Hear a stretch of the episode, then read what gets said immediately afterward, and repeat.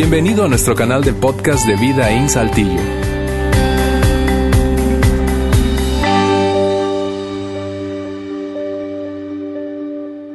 Muy bien, gracias por acompañarnos nuevamente aquí en Vida en esta cuarta parte de la serie Punto de Partida. Punto de Partida es el nombre que hemos dado a nuestra serie eh, que hace exactamente cuatro, semanas comenzamos con una idea en nuestra mente, una idea que ha servido de premisa, de premisa para toda la serie. Nosotros creemos que todo tiene un punto de partida. Vamos, tu matrimonio tuvo un punto de partida, tu relación tuvo un punto de partida, la crianza de hijos tuvo un punto de partida, la carrera tiene un punto de partida, pero a veces olvidamos que la fe también tiene un punto de partida. La fe tiene un punto de partida. Muchos de nosotros, para muchos de nosotros, el punto de partida de nuestra fe fue en nuestra infancia, es decir, crecimos expuestos a un ambiente en donde se nos enseñó ciertas ideas acerca de Dios, la espiritualidad, la fe, el cristianismo, básicamente hablando del cristianismo. Eh, fuimos expuestos quizá entonces a enseñanzas en una iglesia, quizá una iglesia eh, eh, católica, una iglesia protestante, o, de plano no, pero seguramente recibimos algunas ideas espirituales que fueron dándole forma a nuestro sistema de creencias infantil,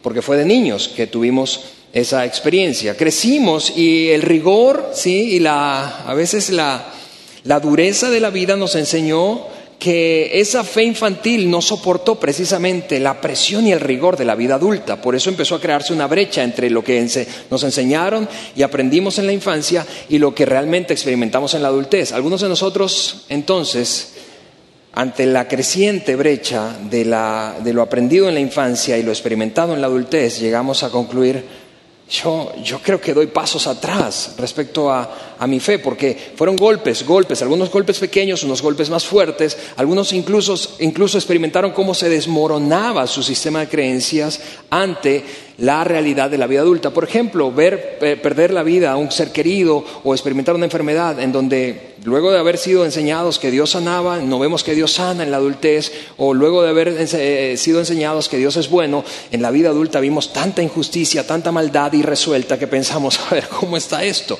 Por eso creemos, y es la razón por la que decidimos hacer la serie, que muchos de nosotros, quizá no todos, pero muchos de nosotros siendo adultos necesitamos un nuevo punto de partida en nuestra fe. Un nuevo punto de partida, un punto de partida para la fe adulta, no para la fe infantil con la que fuimos enseñados y criados. Así que habiendo dicho eso, lanzamos esta serie. El tema de hoy, el, el tema particular del que quiero hablarte hoy, es uno que hemos llamado el rol de las reglas, el rol de las reglas. ¿Qué rol juegan las reglas en este gran asunto de tener un punto de partida en nuestra fe? ¿Hay alguna relación entre las reglas y la religión, las reglas, el cristianismo, las reglas y Dios, las reglas y nuestra relación con Dios que pueda servirnos de punto de partida para, como decíamos la primera semana, apretar el botón de reset, de reinicio? Y comenzar otra vez a construir una fe, esta vez siendo adultos? ¿Hay algún rol? ¿Qué, rol juegan las reglas? Porque si lo piensas bien, en el contexto de las, de las religiones, todas las religiones tienen reglas, un conjunto de reglas. Algunas más conocidas que otras. Te voy a poner al menos tres conjuntos de reglas que son bastante conocidos. Por ejemplo, los pilares del Islam, eso eh, es, son reglas básicas del islamismo. O los diez mandamientos, una regla básica del, del cristianismo. O el Sermón del Monte, ese famoso sermón que Jesús pronunció en una montaña a sus seguidores o quienes estaban escuchándole. La cosa con las reglas es, que tienen, tiene, algunos elementos curiosos, a pesar de que no hablemos de ello muchísimas veces, pero que afectan nuestra interacción con Dios, nuestra interacción con la iglesia, nuestra interacción con nuestra propia fe y espiritualidad. ¿Por qué? Porque cuando piensas en, conjuntos de normas, de reglas creadas por religiones, te das cuenta que tú no creaste esas reglas, ¿no es cierto? Nosotros, es decir, las reglas de las religiones tienen un hacedor, pero tú no eres ese hacedor y yo tampoco lo soy. De hecho, de hecho, debido a que no somos los hacedores, eventualmente y, y de manera secreta, muchos de nosotros hemos querido como comenzar una nueva religión donde nosotros pongamos las reglas. ¿No es cierto?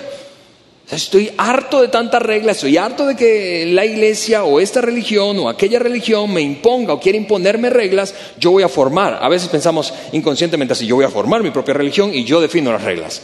Pero, pero cuando se trata de religiones, precisamente como no definimos las reglas, empezamos a chocar en, en, algunas ocasiones a lo largo de nuestra experiencia de fe contra esas reglas. Chocamos contra las reglas.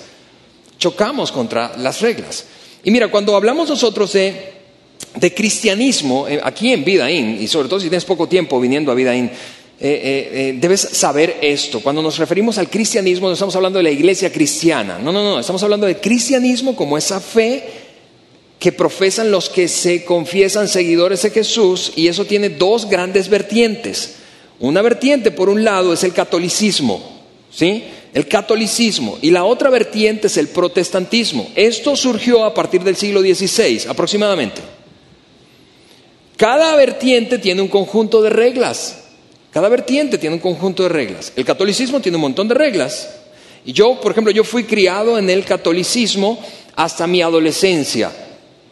Y a partir de mi juventud adulta me incliné más hacia este lado de la balanza del cristianismo que se llama protestantismo. Y eso es lo que hace todavía más complicado el asunto cuando, hablamos del rol de las reglas en el contexto del cristianismo. ¿Por qué? Porque estos tienen un conjunto de reglas y estos, pues estos, estos tienen millones de reglas. ¿Por qué? Porque aquí hay millones, estoy exagerando, pero decenas de corrientes doctrinales. Se voy a mostrar algunas nada más. El protestantismo, entonces en el protestantismo encuentras anglicanos, encuentras luteranos, encuentras esos que son ingleses, esos que eh, originalmente provino de Alemania, Lutero, Martín Lutero, eh, calvinistas, pentecostales, eh, estos tienen reglas, estos tienen reglas, estos tienen reglas, bueno, estos pentecostales mm, creo que, son los que menos tienen reglas, son los más desordenados, estos, estos tienen reglas, bautistas tienen reglas, metodistas, Metodistas tienen una lista implacable, interminable de reglas. Evangélicos tienen reglas. Todos tienen reglas. Entonces eso hace muy complicada la interacción de un ser humano promedio, de ti y de mí, con las reglas. Chocamos, chocamos, chocamos, porque si esos tienen reglas y cada uno de ellos tienen reglas, uno termina como rascándose a veces la cabeza pensando, a ver, ¿cuál regla sigo? y a pesar de que son tan diferentes, la cosa con las reglas es que terminamos sintiéndonos mal y es un factor común. Todos terminamos sintiéndonos mal con las reglas. ¿Por qué? Por una razón básicamente, porque no las cumplimos. ¿No es cierto? Porque no las cumplimos o no las cumplimos en su totalidad. Cumplimos una parte, otra parte oh, es inconveniente, es difícil, es más incómodo, es, es doloroso en ocasiones. Así que la pregunta del tema de hoy es, ¿cuál es el rol de las reglas? ¿Qué onda con las reglas? ¿Qué hacemos con las reglas?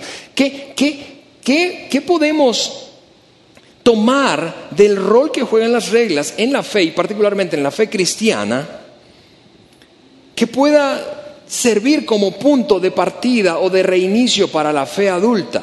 ¿Realmente hay una relación entre las reglas y Dios, entre las reglas, ese Dios que nos ama, nos cuida, y nosotros?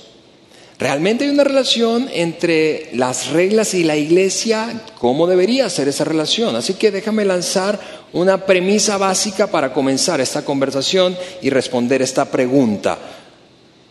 Te repito, hablando de esa relación entre reglas y la relación con Dios, o la iglesia, o la fe, o la espiritualidad. Te voy a lanzar una premisa básica respecto a las reglas y sobre eso vamos a construir la conversación de hoy. Donde hay reglas, donde hay reglas, se asume que existe una relación.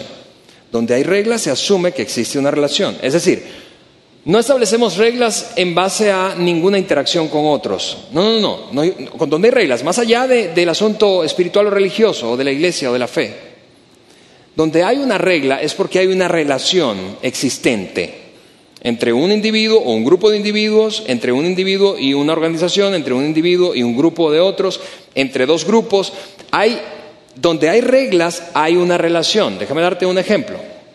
Déjame darte un ejemplo. Piensa conmigo. Si yo te preguntara, a ver, ¿tienes alguna regla respecto a tu dinámica en casa? Y que capaz si tú me dices, bueno, sí, Alejandro, mi, mi, yo tengo una regla, una regla es, eh, en mi casa la hora de llegada es a las 11 de la noche. Entonces yo inmediatamente podría asumir, suponer que tienes hijos, probablemente hijos adolescentes en esa etapa oscura, turbia, ¿verdad?, de la vida, eh, y tú estás tratando de regularlos para que lleguen temprano. Pero cuando yo te digo, ah, entonces quiere decir que tienes hijos adolescentes o entrando en la juventud adulta, tú me dices, no, yo no tengo hijos, de hecho vivo solo. ¿Y para qué tienes la regla de las 11 de la noche? Tú puedes llegar a lo que se te pegue la gana. No necesitas ninguna regla. ¿Te das cuenta? Donde hay reglas existe una relación. Donde hay reglas existe una relación. Las reglas de tránsito existe, eh, están construidas porque hay una relación entre los ciudadanos y el gobierno de cada ciudad o país. ¿Sí? ¿Tiene sentido eso? Ahora, para clarificar esta o, ayudarnos de manera didáctica esta, en esta conversación, voy a mostrarte tres categorías o grupos distintos de reglas o modelos de reglas que creo que van a ser bastante útiles en la conversación de hoy. Número uno, modelo, un modelo de reglas eh, llamado el modelo de familia. En ese modelo de reglas hay un conjunto de reglas que regulan la interacción entre una familia, pero escucha, las reglas en una familia existen no para permitirte ser miembro de esa familia, sino debido a que eres miembro de la familia. Son cosas diferentes, parece semántica, pero es diferente. Yo no establezco reglas a mis hijos para que puedan ser mis hijos. No, no, no. Yo tengo reglas para ellos porque son mis hijos. Si no fueran mis hijos no tendría reglas. Vamos, yo no, aunque quisiera a veces, y seguramente tú en secreto también, yo no establezco reglas para los hijos de mi vecino. A veces quiero ponerle reglas a los desgraciados, pero no le puedo poner reglas.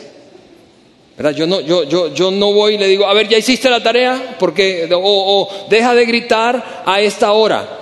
A, mis vecinos no puedo decirle eso. Así que donde hay una relación, en este caso el modelo familiar, donde hay una relación familiar, ahí hay una regla debido a que existe esa relación, no para que seas miembro. ¿Tiene sentido eso? El segundo modelo es más, más un tipo modelo club. Seguramente tú has estado suscrito a un club o incluso pertenecido a un gremio o a una empresa. Aquí las reglas existen para darte entrada. Si cumples las reglas, puedes ser parte, ¿sí? Si no las cumples, fuera del club. ¿Ves? La diferencia entre el modelo de familia es, hay reglas debido a que existe, eres parte de la familia, no para que seas parte, porque eres parte te pongo reglas. En el otro modelo es, bueno, para que puedas ser parte, tienes que cumplir estas reglas. ¿Está bien? Las cumpliste adentro, si las incumples, afuera. Y solo por diversión incluí un tercer modelo. Un tercer modelo que es, más raro, honestamente. Y es el modelo de asociación de colonos o de vecinos. En ese modelo tú realmente no sabes nunca dónde estás parado. Es decir, hay un conjunto de reglas, no importa si tu fraccionamiento o donde vives es, es un conjunto cerrado o abierto, pero un conjunto de reglas, normas básicas de convivencia, pues. Es decir, tú eh, se supone que los vecinos que tienen perro no pueden traer su perro y hacer caca en mi jardín, ¿verdad? Pero la verdad es que aun cuando ellos incumplan la regla, yo no puedo sacarlos del fraccionamiento. Imagínate, compraron la casa, ¿cómo puedo sacarlos? Es su propiedad también. Pero lo que sí puede hacer este modelo es hacer sentir miserable al que está incumpliendo las reglas, ¿no es cierto? Entonces uno empieza a dejar algunas notas en el buzón del vecino que tiene el perro que le lleva la caca, que le lleva a hacer caca en tu jardín, ¿verdad? Y, entonces le dice, si no controlas a ese animal, puedes encontrarlo muerto. Una nota anónima. Entonces tú te sientes, o, o, o, si no dejan de hacer escándalo todos los viernes o los domingos, por el amor de Dios, hagan fiesta el viernes y dejan la nota. Es decir, tú puedes hacer sentir miserable a otros en, el fraccionamiento, pero la verdad es, que nunca sabes dónde estás parado, nunca sabes cuándo ah, estás violando una regla y nadie te lo dice, o, ya la violaste y algunos te pelan, otros no te pelan y te miran feo y te echan el te avientan el carro encima, qué sé yo. Es, es tres modelos, tres modelos, y yo sé que mientras estoy hablando de esos modelos, tú estás conectándolo con lo espiritual debido a que estamos hablando del rol de las reglas y la religión o el cristianismo y la fe. Así que tú estás teniendo dos posibles respuestas internas cuando ves estos modelos. El modelo de familia, a ver, ¿cómo sería entonces? ¿Será que en mi fe y en la iglesia debería haber normas no para poder entrar, sino porque estoy dentro? ¿Y cuándo me pueden sacar? Cuando viole las normas, cuando incumple las reglas o cuando no con razón, yo me siento como el modelo de, Colón, o sea, asociación de vecinos, a veces en la iglesia, algunos me miran feo, haciéndome sentir miserable, como culpable eternamente, porque no estoy cumpliendo algunas reglas, pero no terminan de expulsarme. Y tú tienes dos posibles tipos de reacción. Una reacción es teológica, es, es, aquí, es una reflexión mental, lo que pienso acerca de Dios. Bueno, ¿cómo será el modelo de reglas entre Dios y yo? ¿Cómo será? ¿Cómo debería ser?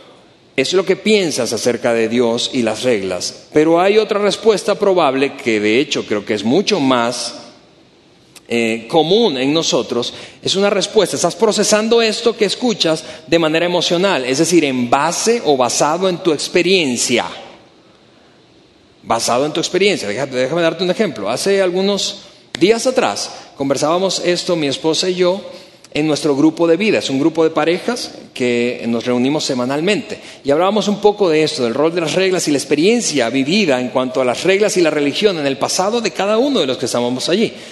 De repente una, una, de las parejas, ella, la esposa, eh, pues toma la palabra y dice, ¿sabes qué? Hablando de eso, yo recuerdo, ya era, ya era una joven adulta, recuerdo haber ido a, confesarme con un sacerdote y mientras estaba haciéndolo, el sacerdote abre la, la, cosa, la, ventanita, y me pega una cachetada. Y, pues, y uno dice, ¿cómo? Eso parece una historia como del medioevo. Y, esa experiencia, por, ¿por qué te cuento ese ejemplo? Eso es catolicismo, ¿está bien? Esa experiencia deja una sensación respecto a las reglas. Violé las reglas y mira cómo me hace sentir miserable. Pero pudiera decirte también del protestantismo en el que crecí a partir de mi juventud adulta. Por ejemplo, cuando avanzaba eh, eh, eh, en mis primeros pasos en el protestantismo, yo recuerdo muchísimas veces escuchar a líderes espirituales de la iglesia desafiar a los jóvenes que estaban culminando sus estudios de, secundaria o prepa, diciéndoles, Cristo ya viene pronto, así que ¿para qué pierden tiempo estudiando? Imagina esa mentalidad retrógrada. Aún hoy en iglesias protestantes se sigue escuchando, mucho menos, pero se sigue escuchando ese, ese discurso. Así que parecía, parece ridículo la, la, la, experiencia que muchos de nosotros hemos tenido con las reglas y la religión y debido a eso nos hemos distanciado. Muchos de ustedes se distanciaron de Dios, de la fe, de la iglesia, precisamente por una mala experiencia que les dejó un sabor emocionalmente hablando muy negativo. Tal vez a ti te dieron la cachetada. Tal vez no te la dieron físicamente, pero te la dieron solo con una mirada, con algunas palabras. Tal vez fuiste, viviste la experiencia de ser manipulado en una iglesia protestante y que te hicieran sentir mal porque estabas incumpliendo algunas normas. ¿Ves cómo, a pesar de que no sea un tema del que hablamos demasiado frecuentemente, el del rol de las reglas, hay una correlación entre las reglas, la manera en que yo interactúo con Dios, la iglesia, y por lo tanto vivo mi fe? Por eso es que, es que hemos decidido hablar de, del rol que juegan las reglas como un posible punto de partida para nuestra fe adulta. ¿Cómo saber? ¿Cómo saber en qué modelo tú y yo estamos respecto a las reglas?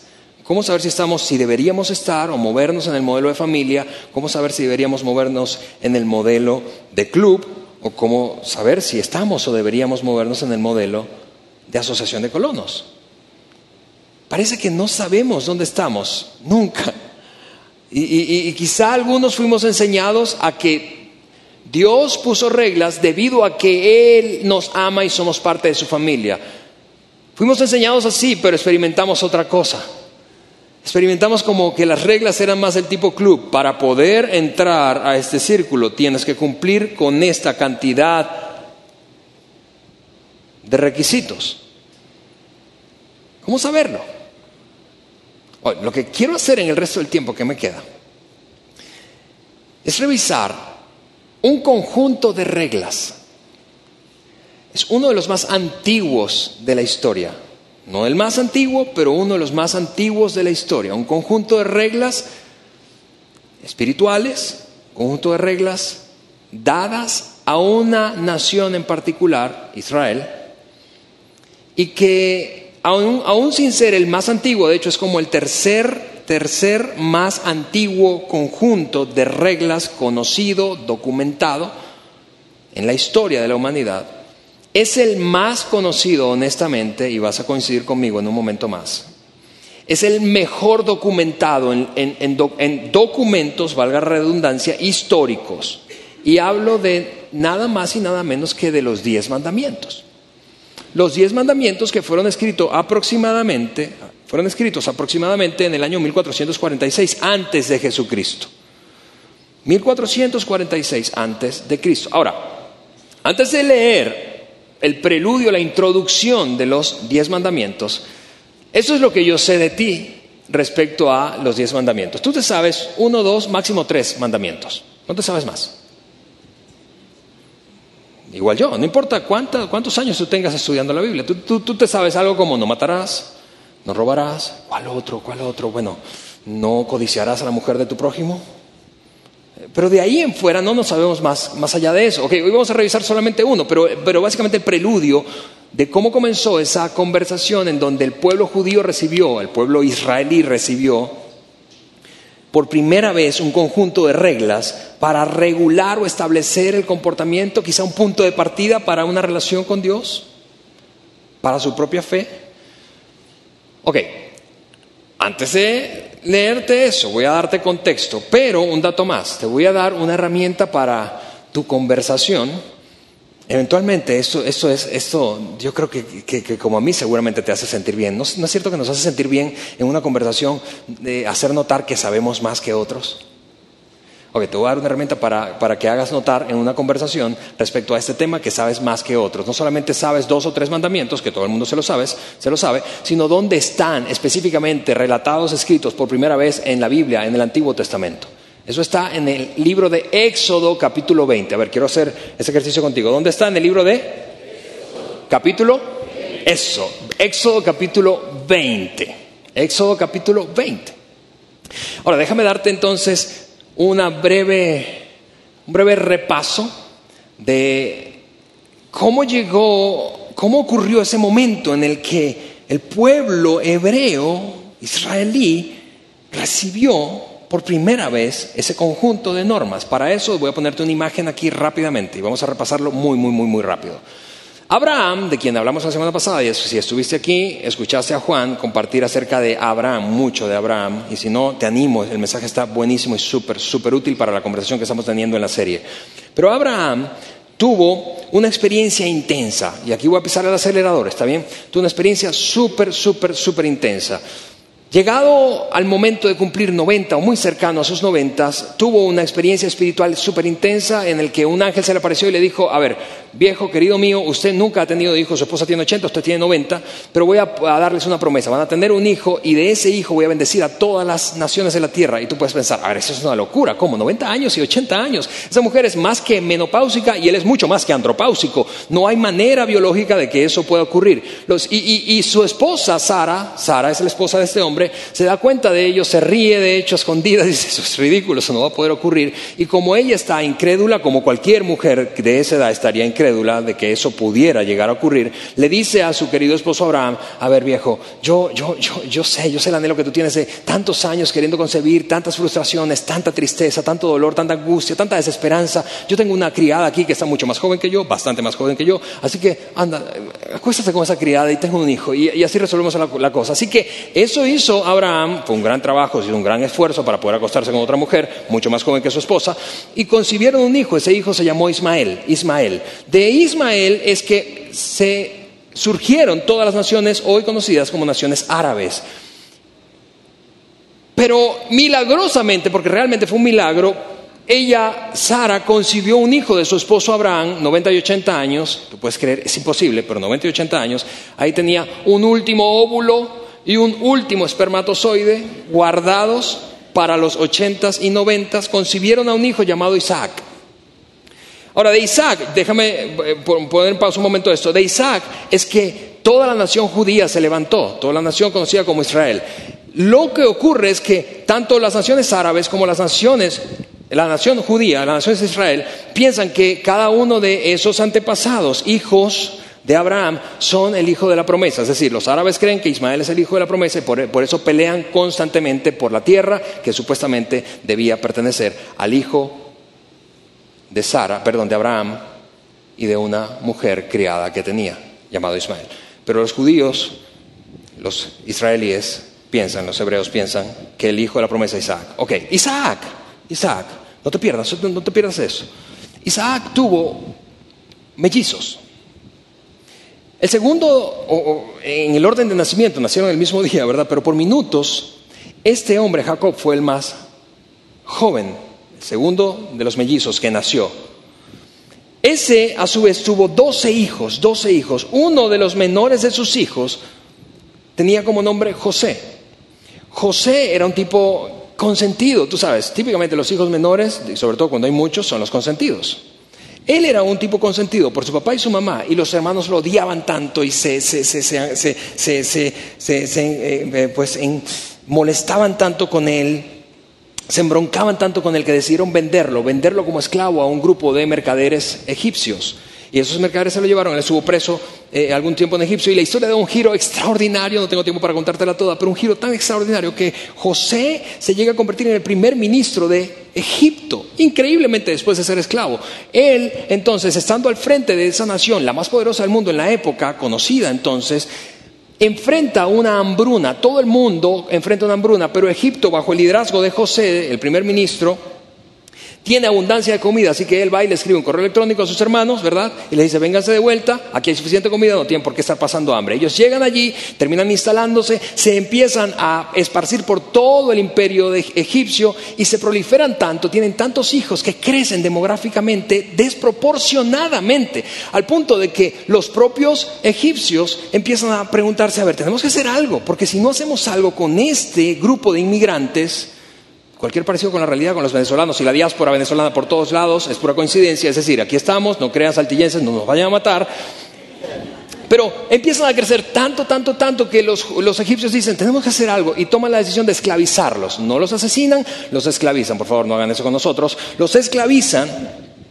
¿Por qué? Porque tienen miedo, miedo, miedo de que, que están, están proliferándose como conejos y llegan a ser tan numerosos que sean mayores en número que el pueblo egipcio. Cuando eso ocurre, los esclavizan y transcurren 400 años. Escuchaste bien, 400 años de esclavitud. No queda nadie vivo de aquellas primeras generaciones que llegaron. Cuando el líder, el segundo al mando, el primer ministro, solo debajo del faraón, del emperador, era un hombre israelí, hebreo. De hecho, este hombre su nombre fue cambiado por Israel. Y de aquí surgieron esas doce tribus, llamadas las tribus de Israel. Y de entonces, eh, a partir de entonces se fundó una ciudad. Pues claro, un país, una nación, perdón, pero no tenían territorio geográfico que les perteneciera. Así que vivían en una especie de, angustia constante, siendo oprimidos, esclavizados 400 años, te repito, y eventualmente cuando se cumplen esos 400 años se levanta un hombre llamado Moisés, Moisés, y es guiado de una manera sobrenatural por Dios para ir con un mensaje al faraón de entonces. Ya murió aquel que puso como primer ministro a uno de los doce hijos de Jacob. Y Moisés se acerca al faraón y le dice básicamente esto, tengo un mensaje para ti respecto al pueblo, son casi dos millones de personas. Deja, de parte de Dios se quiero decir esto, deja ir a nuestro pueblo en libertad. Y el faraón dice, no, deja ir a nuestro pueblo en libertad. El faraón dice, no, entonces vas a ver lo que va a ocurrir. Y la naturaleza se vuelve absolutamente loca. Hay fenómenos naturales por todas partes, fuera de control, totalmente salvajes, ranas invadiendo las ciudades de Egipto, eh, eh, piojos invadiendo, contagiando a la gente, eh, chapulines volando por todos lados, fenómenos climatológicos súper locos, contaminación del agua, eso es conocido como las diez plagas. Y después de que ocurre todo eso, finalmente salen guiados por Moisés y escapan de aquella prisión de 400 años. Nadie de ellos conoce lo que es la vida en libertad.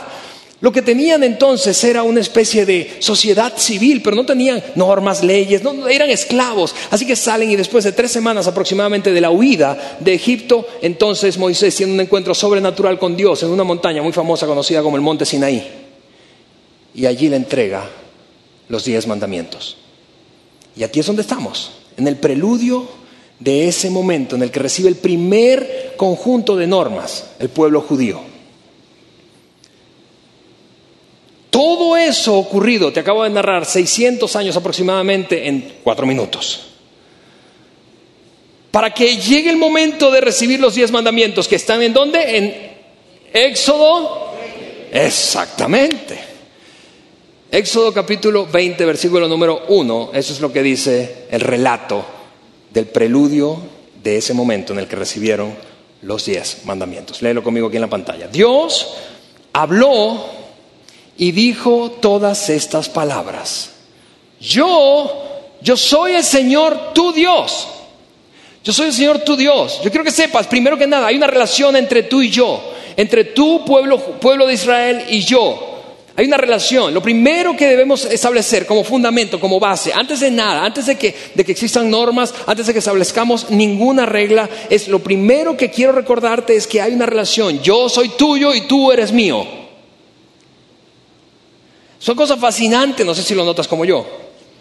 Es fascinante que antes de las reglas, antes de los diez mandamientos, antes de nada, yo soy el Señor tu Dios.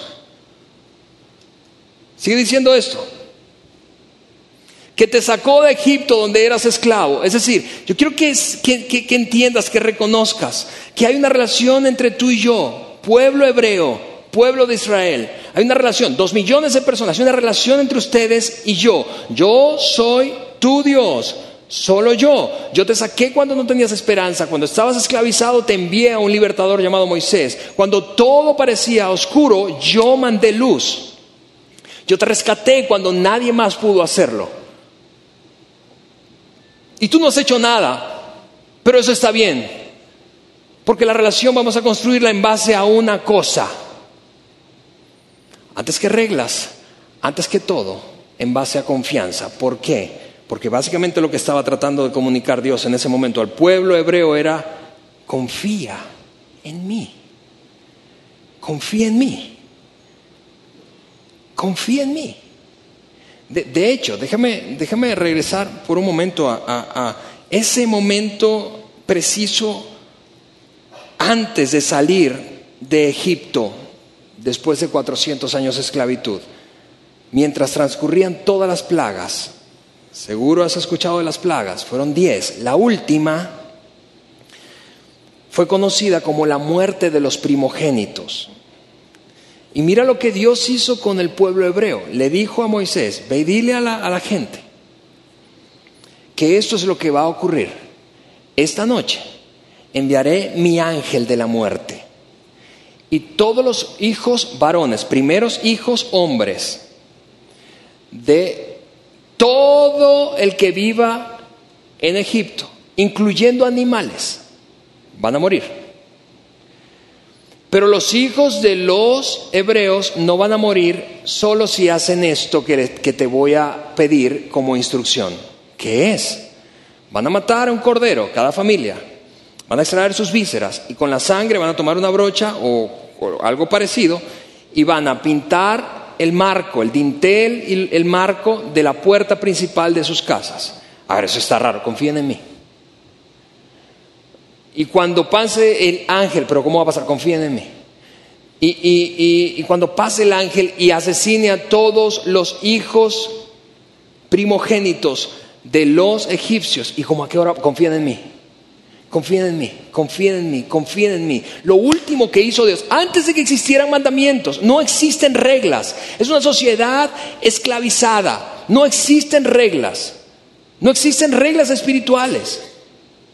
Es una sociedad, te repito, que solo conoce un sistema de vida, la esclavitud. Antes de cualquier sistema de normas, Dios dijo, confíen en mí, confíen en mí. Quiero que confíen en mí. y si lo piensas bien, es algo casi intuitivo que tú y yo sabemos y entendemos. La base de toda relación es la confianza, no las reglas.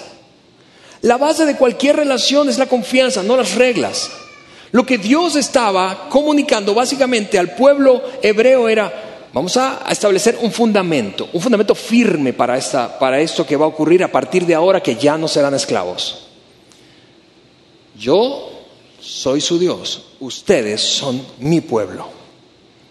Hay una relación y la relación tiene que tener un fundamento y el fundamento no son las reglas, el fundamento es la confianza. Quiero que confíen en mí Las reglas van a servir luego para que para darle marco, ¿sí? a esta relación, para mantenernos en límites saludables, pero no hay reglas que sirvan como fundamento a la relación que, tengo que, que quiero tener con ustedes.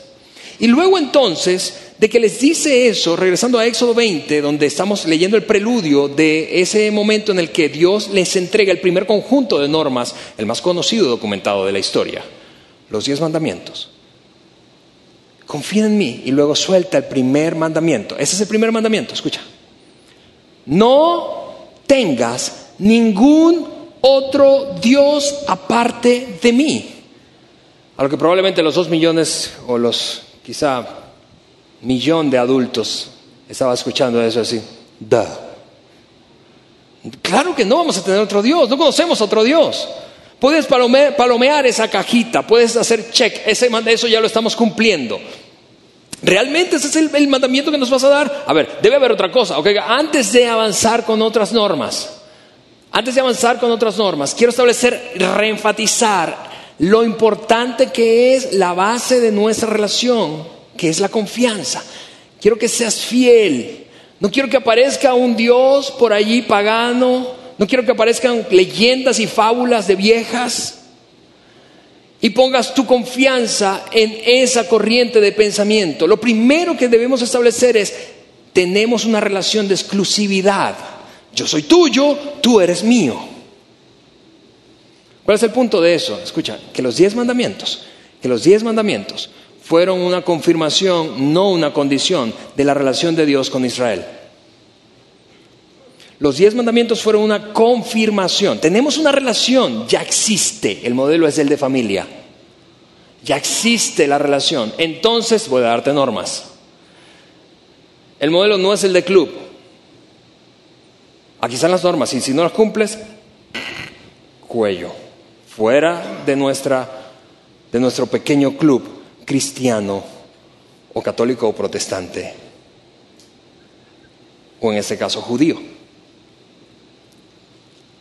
Los diez, y, mira, esto, este conjunto, este, esta declaración que ves aquí, de que los diez mandamientos fueron una confirmación, no una condición de la relación de Dios con Israel, esa relación era sin condición sin condiciones. Pudo haber tenido condiciones. Dios pudo haber dicho, ok, aquí te van los diez mandamientos. Si cumples el 80%, estamos bien. Pero si cumples menos del 80%, ah, vamos a tener problemas. Y si cumples la mitad, no vamos a tener relación. No, no, no, porque eso sería el modelo club. El modelo que Dios estaba planteando con Israel era un modelo de familia. Las reglas, las normas, alguien puede decir, pero son necesarias. Y aquí los estructurados, escúchame, si tú eres estructurado y nos estás viendo, escuchando ahora, Tú dices, a ver, a ver, a ver, pero eso es un desorden. ¿Dónde están las reglas? Ya vienen las reglas, pero lo primero es la relación. Lo primero es la relación, es, es la relación. Pudo haber condiciones, vuelvo a decirte. Pudo haber condiciones, pero Dios no estableció condiciones. Porque no habían reglas. Dios no estableció condiciones para relacionarse con el pueblo hebreo. Pudo haber condiciones, pero no las hubo. Te vuelvo a decir, 400 años en esclavitud. No hay reglas, no hay un conjunto de reglas de adoración, no hay reglas de nada. Las reglas vinieron después de la relación. Y eso es una cosa fascinante. Porque pudo haber condiciones. Y vamos, si tú, si, tú estuvieras en el lugar de Dios, quizá te hubieses visto tentado, tentada a establecer condiciones. Está bien, nos vamos a relacionar, pero vamos a establecer condiciones. Y mira, eh, algo, algo fascinante que, notas, si lees todo el relato del Antiguo Testamento, es que cuando empiezas a leer el libro de Génesis, es una, es una cosa súper fascinante, interesantísima. Lees Éxodo y es una aventura de escape, de huida, de fundación de una nación, del establecimiento de una relación y de las, de las reglas que regirían la vida de esa nación que se estaba formando. Pero empiezas ya luego, cuando pasas en los siguientes tres libros, el tercero, cuarto y quinto libro del Antiguo Testamento, eso es Levítico, Números y Deuteronomio, tú dices, a ver, ¿dónde se fue el drama y la historia de esto? Es una repetición que no entiendo, me perdí. Y eventualmente llegas a, donde están los profetas. Y los profetas, en los profetas se das cuenta que hay una un fuerte énfasis en la relación que Dios siempre quiso tener con el pueblo de Israel. Escuchas entonces a los profetas, lees a los profetas hablar de parte de Dios como si fuesen, como si Dios fuese un buen padre. ¿Qué es lo que hace un buen padre cuando se trata de normas y la relación que tiene con sus hijos? Hay una relación existente, recuerdas, el modelo de familia, pero un buen padre dice, deja de hacer eso a la una, deja de hacer eso a las dos, deja de hacer eso a las tiempo fuera, al rincón. Básicamente esa es el drama de los profetas. Dios hablando a través de hombres al pueblo de Israel diciendo, a la una, deja de hacer eso, a las dos, deja de hacer eso, a las tres, al rincón. Una y otra vez, es un ciclo, un ciclo básicamente interminable de comportamiento en donde Dios como buen papá, porque todos los buenos padres disciplinan, ¿sí o no? Todos los buenos padres disciplinamos. Pero no disciplinamos para, como prerequisito para que sean nuestros hijos. Disciplinamos porque son nuestros hijos y los amamos. Los disciplinamos no para castigarles, sino para traerlos de regreso a la relación. Los disciplinamos para, porque estamos convencidos de algunas cosas que son necesarias para ellos para que eventualmente tengan un futuro mejor. Déjame decirlo de otra, de otra manera. Con Dios, con Dios, esto es lo que ocurre. Con Dios la relación precede a las reglas. Con Dios la relación... Y, y, mira, si te enseñaron algo o si viviste una experiencia distinta a esta, yo quiero decirte hoy, probablemente ese, este es tu punto de partida para construir una fe de adulto. Porque quizá a lo largo de toda tu experiencia de fe te has sentido como que tienes que cumplir porque si no estás fuera. Tienes que cumplir como requisito. O, de plano no sabes dónde estás parado, como en el modelo de asociación de colonos o vecinos. ¿Dónde me va a agarrar Dios en curva? Algunos crecimos con la idea de que, bueno, debemos esforzarnos y echarle ganas y portarnos bien, espiritualmente hablando, desde el punto de vista de nuestra fe, y cruzar los dedos a ver si nos va bien. Como modelo de colonos o asociación de vecinos. Las reglas son el resultado de la relación, no al revés. Dios opta siempre por el modelo de familia por encima del modelo de club. Así que, ¿cuál es el rol de las reglas? Es este, míralo, el rol de las reglas es este. Las reglas son una confirmación, no una condición de nuestra relación con Dios. Déjame decírtelo porque probablemente algunos de los que están aquí o los que nos ven, estás viendo este video, estás en un grupo de punto de partida y viendo este video y vas a tener la conversación en un rato más. Quizás estoy quitándote una carga enorme de tu espalda porque creciste creyendo que las reglas eran una condición para poder tener una relación con Dios. No, no, no, las reglas son una confirmación de que Dios ya ha establecido una relación contigo. Si eso es cierto, si el ejemplo de Israel es cierto, si Dios constantemente persiguió a Israel a lo largo de toda la historia del Antiguo Testamento y se comportó como un buen padre diciendo a la una, a las dos, a las tres al rincón y todo eso lo hizo con la intención de volverlos a traer y volverlos a acercar a sí mismo, si la, si, las, si la disciplina vista en el Antiguo Testamento de Dios hacia todo el pueblo hebreo solamente fue un reflejo del amor de Dios porque quería tenerlos cerca y solo se trató de establecer reglas para porque había una relación de amor en, en la que Dios siempre quiso que el pueblo hebreo experimentara el futuro que Dios soñó para ellos. Entonces, si eso es cierto, tú y yo, escúchame, probablemente hemos tenido un punto de partida equivocado cuando se trata de la fe. Porque muchos hemos creído aquí están las normas, cúmplelas y luego hablamos de si puede ser parte del club. Vamos, yo, yo que eso lo observé en mi experiencia con la iglesia. En el cristianismo, particularmente en el protestantismo, iglesias protestantes en las que en las primeras de cambio yo llegaba, escucha esto, había detrás de la puerta de iglesias muy pequeñas de 60, 70, 20 personas, detrás de las puertas unas batas para entregárselas a mujeres que iban en pantalón.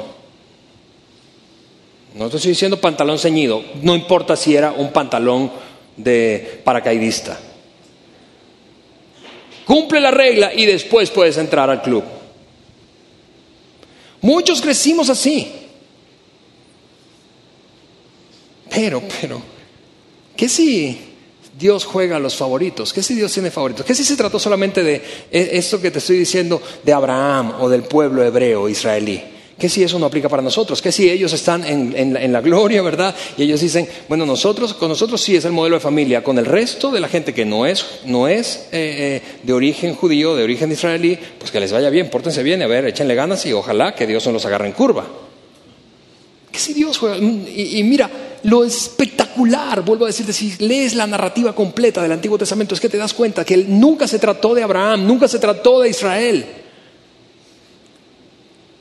La semana pasada, cuando Juan hablaba de Abraham, esto, yo quiero recordarte la promesa que Dios le hizo a Abraham, capítulo 18 de Génesis, versículo número 18, eso es lo que escribió. Todas las naciones, todas las naciones, ahí no dice Israel, ahí no dice Saltillo, ahí no dice solamente los gringos, solamente los, panameños, solamente... Todas las naciones, todas las naciones de la tierra serán bendecidas por medio de él. ¿De quién? De Abraham. Abraham, no se trata de ti, yo eh, sí te estoy usando y, y eres un gran instrumento, pero la cosa no se trata de ti. Unos cuantos siglos más adelante Isaías lo dijo de otra forma. Léelo aquí en la pantalla. Esto es lo que dijo Isaías. Yo haré, hablando Dios a través del profeta Isaías, yo haré que seas Israel, la luz de las naciones.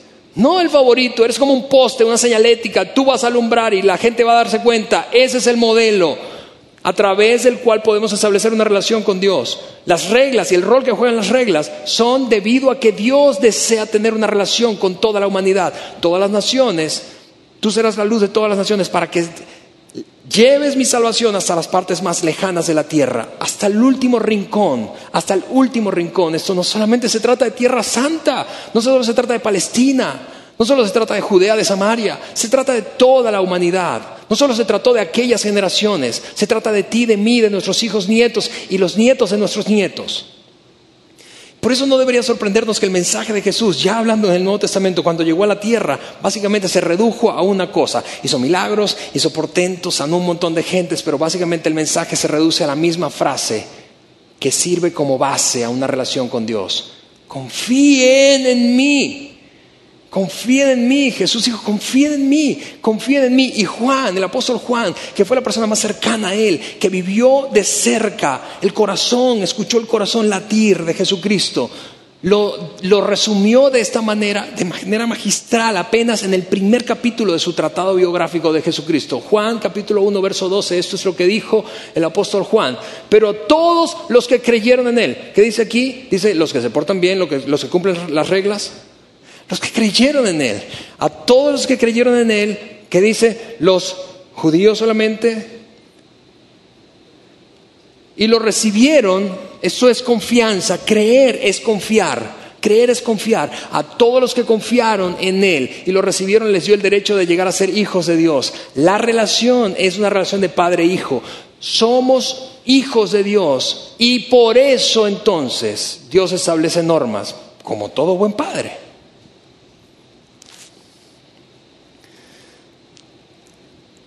Todas las reglas. Cuando se trata de la fe cristiana, vuelvo a decirte, en sus distintas vertientes, juegan un solo rol, confirman la relación que nuestro Padre Celestial quiere tener contigo y conmigo. No al revés, no son una condición para tener una relación con Dios. El modelo es el de familia. Dios te ama tanto que hará lo que sea para traerte de vuelta a esa relación. Lo único que espera de ti y de mí es que confiemos. Y allí exactamente es donde retomaremos nuestra conversación la semana entrante. Que tengan un feliz domingo. Gracias por haber escuchado este podcast de Vida en Saltillo. Si deseas escuchar estos mensajes en vivo, te invitamos a que nos acompañes todos los domingos a nuestro auditorio. Para más información sobre nuestra ubicación y horarios, entra a vidainslt.org o síguenos en nuestras redes sociales como Facebook, Twitter e Instagram. Nos vemos la próxima semana.